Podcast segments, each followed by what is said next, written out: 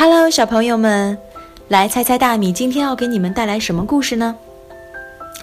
学会自我保护，懂得善待自己系列当中的“不要随便否定自己”。封面上画着一只可爱的小羊，眼睛望着天空的方向，嘴里还衔着一朵红色的花儿。不知道，不明白人们为什么要否定自己。我们应该怎样做才不会随便否定自己呢？让我们一起打开书吧。有一只小羊，它看上去跟别的羊没有什么不同，除了一个小地方，它的左耳朵不是嫩粉色的，是柠檬黄色的。遇到小羊，邻居们总是这样跟它打招呼。你好，柠檬耳，今天又不高兴了吗？山羊咩咩地问。你好，奶酪耳，今天又臭烘烘的吗？小猪哼哼地问。你好，星星耳，今天又闷闷不乐的吗？老山羊问。小羊伤心地哭了起来，都怪我长了这只讨厌的耳朵，所以做什么事都不顺利。接下来发生的事，似乎真的印证了小羊的想法。小羊感到饿的时候，发现最肥美的青草早已被山羊吃没了；小羊感到渴的时候，发现小水洼里的水已经被小猪喝光了。小羊好不容易找到一块适合睡觉的地方，发现已有别的羊在那里了。小羊对生活感到绝望，也更加确信问题出在了哪里。都是我不好，长了这只怪耳朵，才会有这么多烦恼。如果我剪掉这只黄色的耳朵，就不会有那么多烦恼了。小羊对老山羊说。老山羊想了想，说：“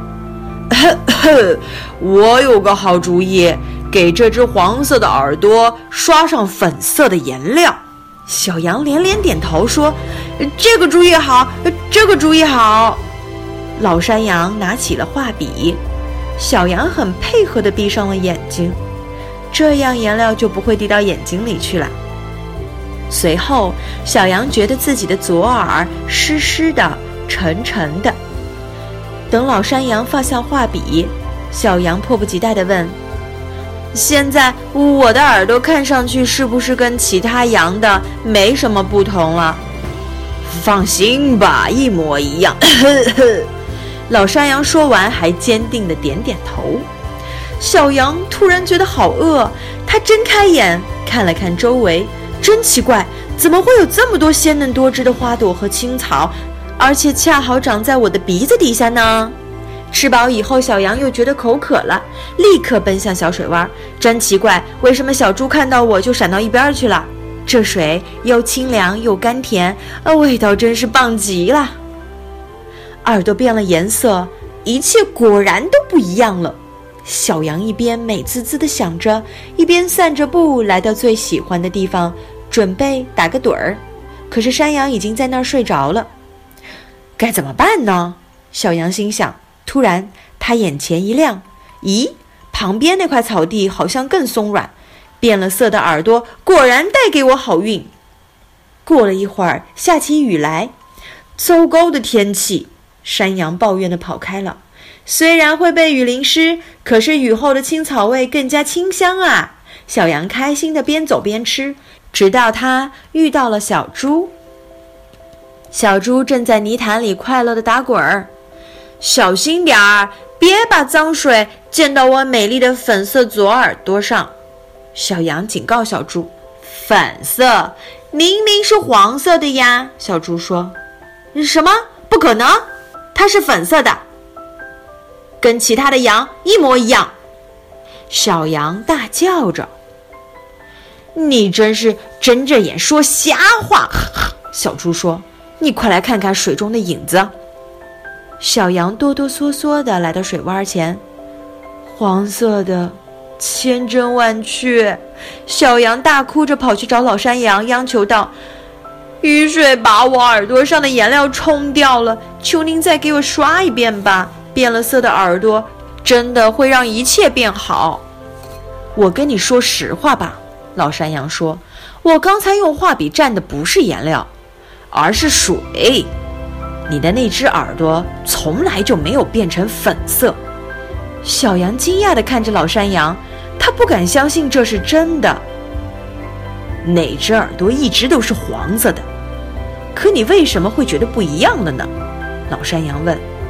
小羊想了想，说：“或许是从内心肯定自己，勇敢地做独特的自己，就会遇到美好的事。”第二天，小羊又碰到了山羊和小猪。